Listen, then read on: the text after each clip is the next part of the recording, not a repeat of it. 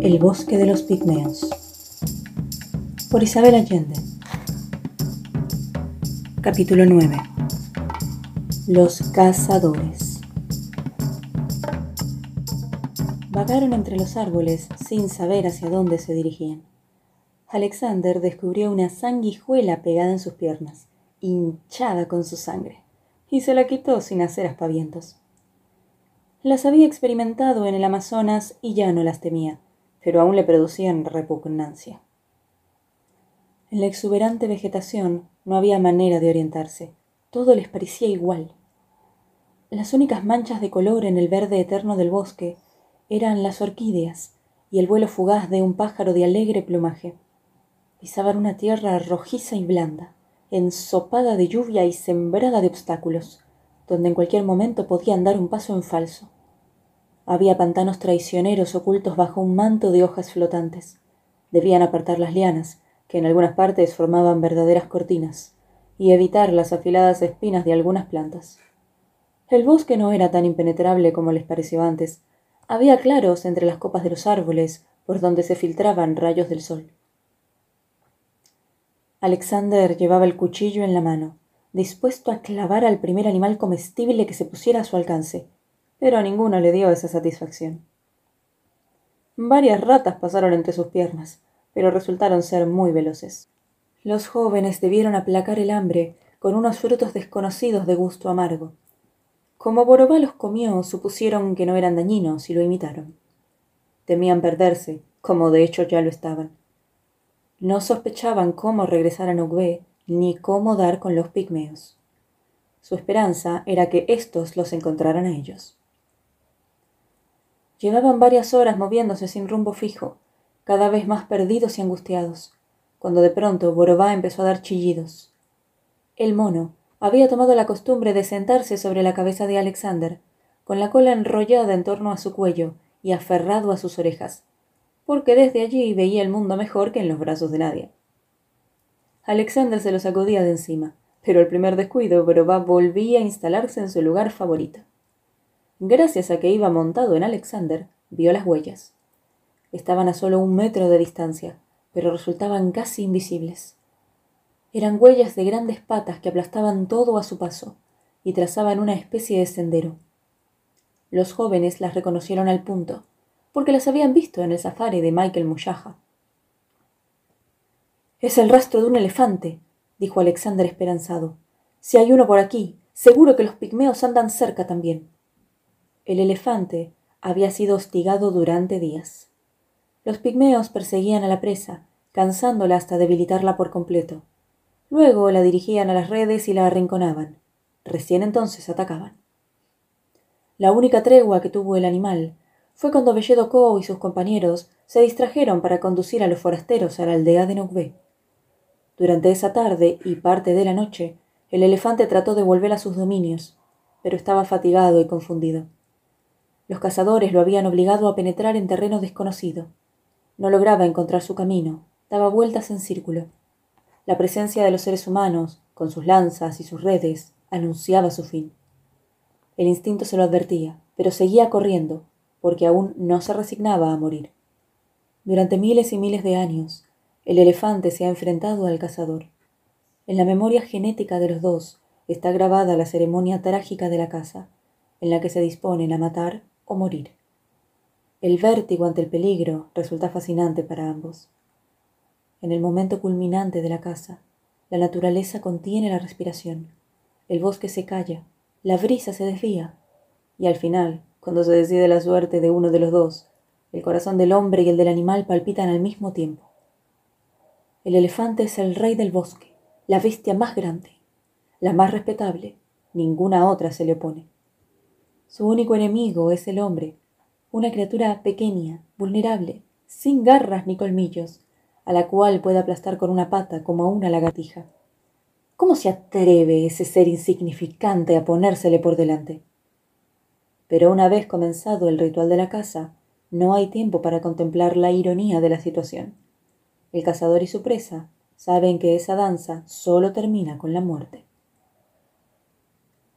Los cazadores descubrieron el rastro de vegetación aplastada y ramas de árboles arrancadas de cuajo mucho antes que Nadia y Alexander.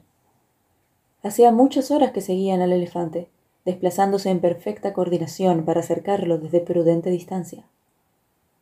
Se trataba de un macho viejo y solitario, provisto de dos colmillos enormes. Eran solo una docena de pigmeos con armas primitivas, pero no estaban dispuestos a permitir que se les escapara.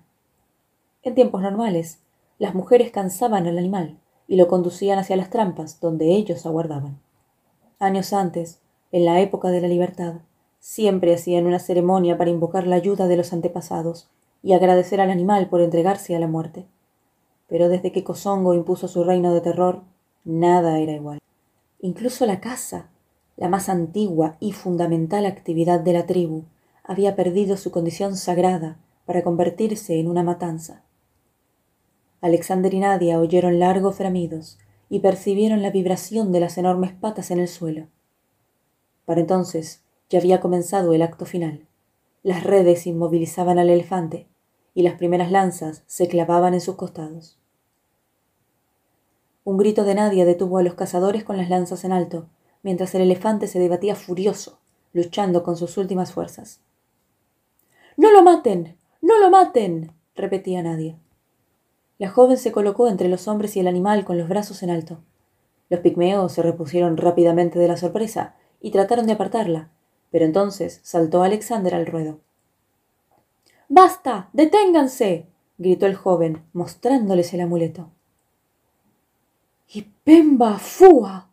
exclamaron, cayendo postrados ante el símbolo sagrado de su tribu, que por tanto tiempo estuviera en manos de Kosongo.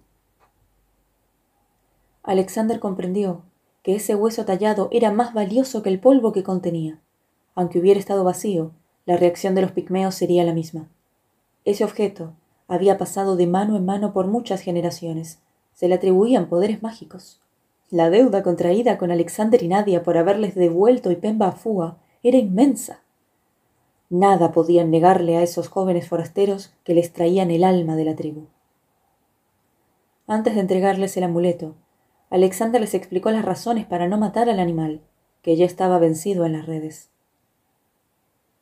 Quedan muy pocos elefantes en el bosque. Pronto serán exterminados. ¿Qué harán entonces? No habrá marfil para rescatar a sus niños de la esclavitud. La solución no es el marfil, sino eliminar a Kosongo y liberar de una vez a sus familias, dijo el joven. Agregó que Kosongo era un hombre común y corriente. La tierra no temblaba si sus pies la tocaban, no podía matar con la mirada o con la voz. Su único poder era aquel que los demás le daban. Si nadie le tuviera miedo, Kosongo se desinflaba. ¿Y Membelé? ¿Y los soldados?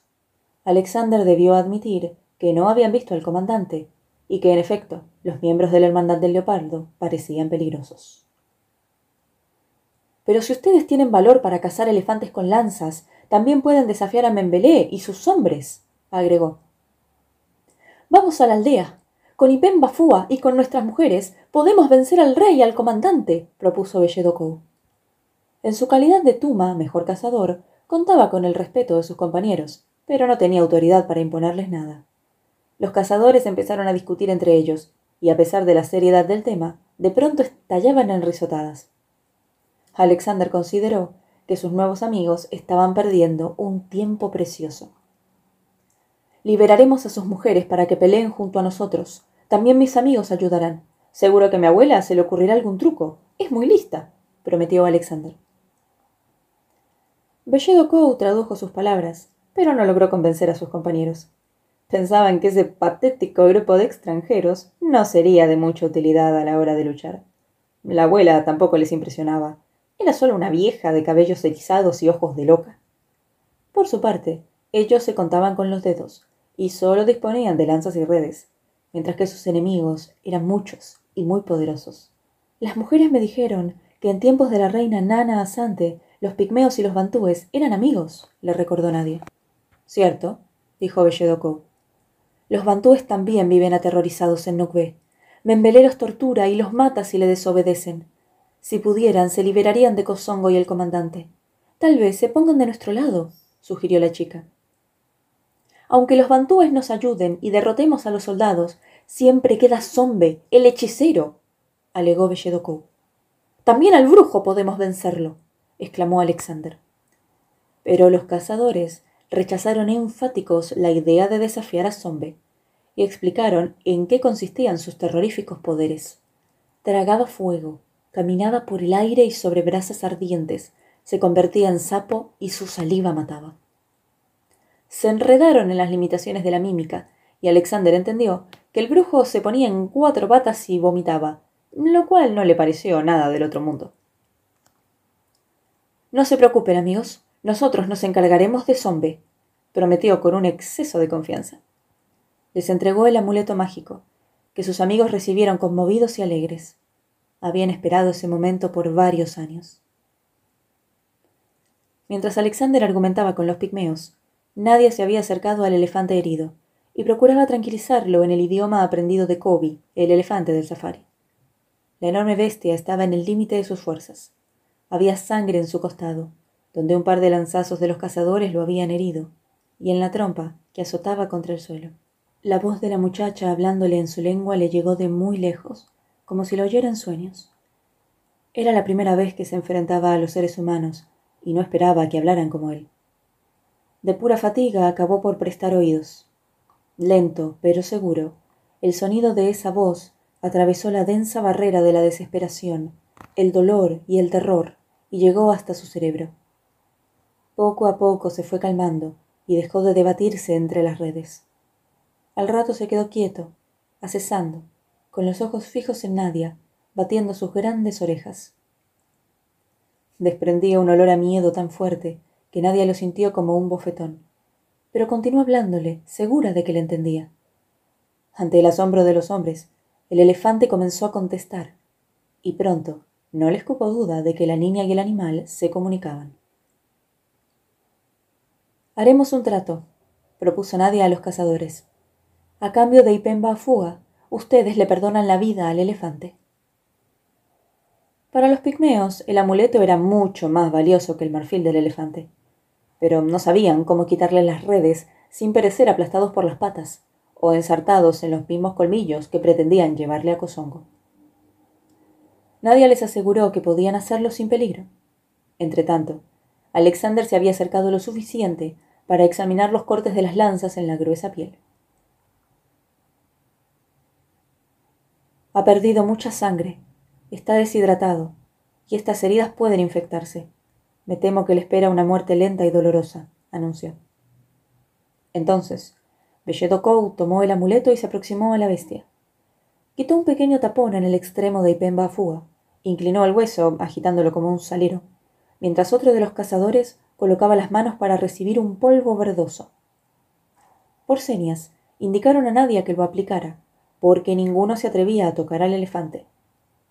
Nadia explicó al herido que iban a curarlo, y cuando adivinó que había comprendido, puso el polvo en los profundos cortes de las lanzas.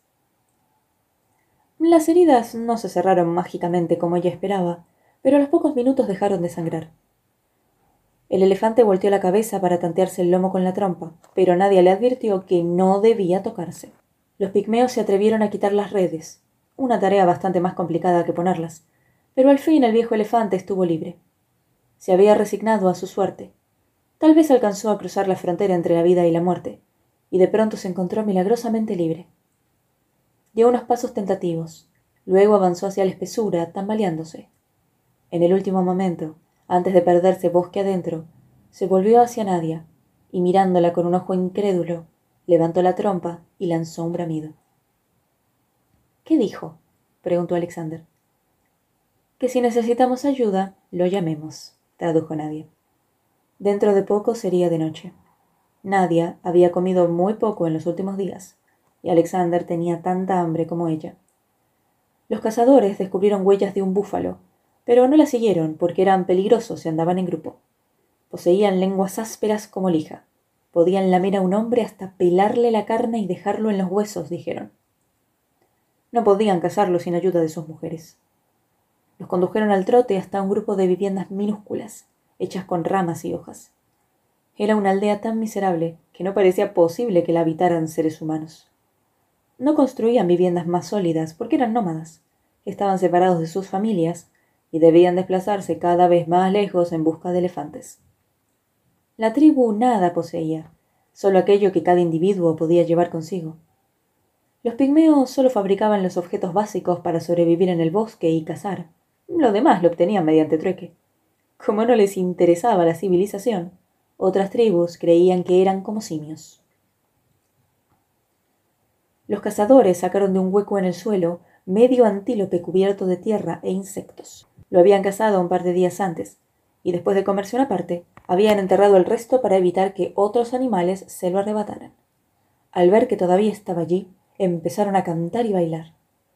Nadia y Alexander comprobaron una vez más que a pesar de sus sufrimientos, esa gente era muy alegre cuando estaba en el bosque. Cualquier pretexto servía para bromear, contar historias y reírse a carcajadas. La carne despedía un olor fétido y estaba medio verde, pero gracias al encendedor de Alexander y la habilidad de los pigmeos para encontrar combustible seco, hicieron una pequeña fogata donde la asaron. También se comieron con entusiasmo las larvas, orugas, gusanos y hormigas adheridas a la carne, que consideraban una verdadera delicia, y completaron la cena con frutos salvajes, nueces y agua de los charcos en el suelo. Mi abuela nos advirtió que el agua sucia nos daría cólera, dijo Alexander bebiendo a dos manos porque estaba muerto de sed. Tal vez a ti porque eres muy delicado, se burló Nadia. Pero yo me crié en el Amazonas. Soy inmune a las enfermedades tropicales. Le preguntaron a Belledo Cow a qué distancia estaba Nukbe, pero no pudo darles una respuesta precisa, porque para ellos la distancia se medía en horas y dependía de la velocidad a la cual se desplazaban. Cinco horas caminando equivalían a dos corriendo. Tampoco pudo señalar la dirección, porque jamás había contado con una brújula o un mapa. No conocía los puntos cardinales. Se orientaban por la naturaleza. Podían reconocer cada árbol en un territorio de cientos de hectáreas explicó que solo ellos, los pigmeos, tenían nombres para todos los árboles, plantas y animales. El resto de la gente creía que el bosque era solo una uniforme maraña verde y pantanosa. Los soldados y los bantúes solo se aventuraban entre la aldea y la bifurcación del río, donde establecían contacto con el exterior y negociaban con los contrabandistas. El tráfico de marfil está prohibido en casi todo el mundo. ¿Cómo lo sacan de la región? preguntó Alexander. Belledocow informó que Membelé pagaba soborno a las autoridades y contaba con una red de secuaces a lo largo del río. Amarraban los colmillos debajo de los botes, de modo que quedaban bajo el agua, y así los transportaban a plena luz del día. Los diamantes iban en el estómago de los contrabandistas. Se los tragaban con cucharadas de miel y budín de mandioca, y un par de días más tarde, cuando se encontraban en el lugar seguro, los eliminaban por el otro extremo. Método algo repugnante, pero seguro. Los cazadores les contaron de los tiempos anteriores a Kosongo, cuando Nana Asante gobernaba en Nogbe. En esa época no había oro. Los bantúes vivían del café, que llevaban por el río a vender en las ciudades, y los pigmeos permanecían la mayor parte del año cazando en el bosque. Los bantúes cultivaban hortalizas y mandioca, que cambiaban a los pigmeos por carne. Celebraban fiestas juntos. Existían las mismas miserias, pero al menos vivían libres. A veces llegaban botes trayendo cosas de la ciudad pero los bantúes compraban poco, porque eran muy pobres, y a los pigmeos no les interesaban. El gobierno los había olvidado, aunque de vez en cuando mandaba una enfermera con vacunas, o un maestro con la idea de crear una escuela, o un funcionario que prometía instalar electricidad. Se iban enseguida. No soportaban la lejanía de la civilización. Se enfermaban, se volvían locos. Los únicos que se quedaron fueron el comandante Membele y sus hombres. ¿Y los misioneros? preguntó Nadia. Eran fuertes y también se quedaron. Cuando ellos vinieron, Nana Asante ya no estaba. Membelé los expulsó, pero no se fueron. Trataron de ayudar a nuestra tribu. Después desaparecieron, dijeron los cazadores. Como la reina, apuntó Alexander. No, no como la reina, respondieron, pero no quisieron dar más explicaciones.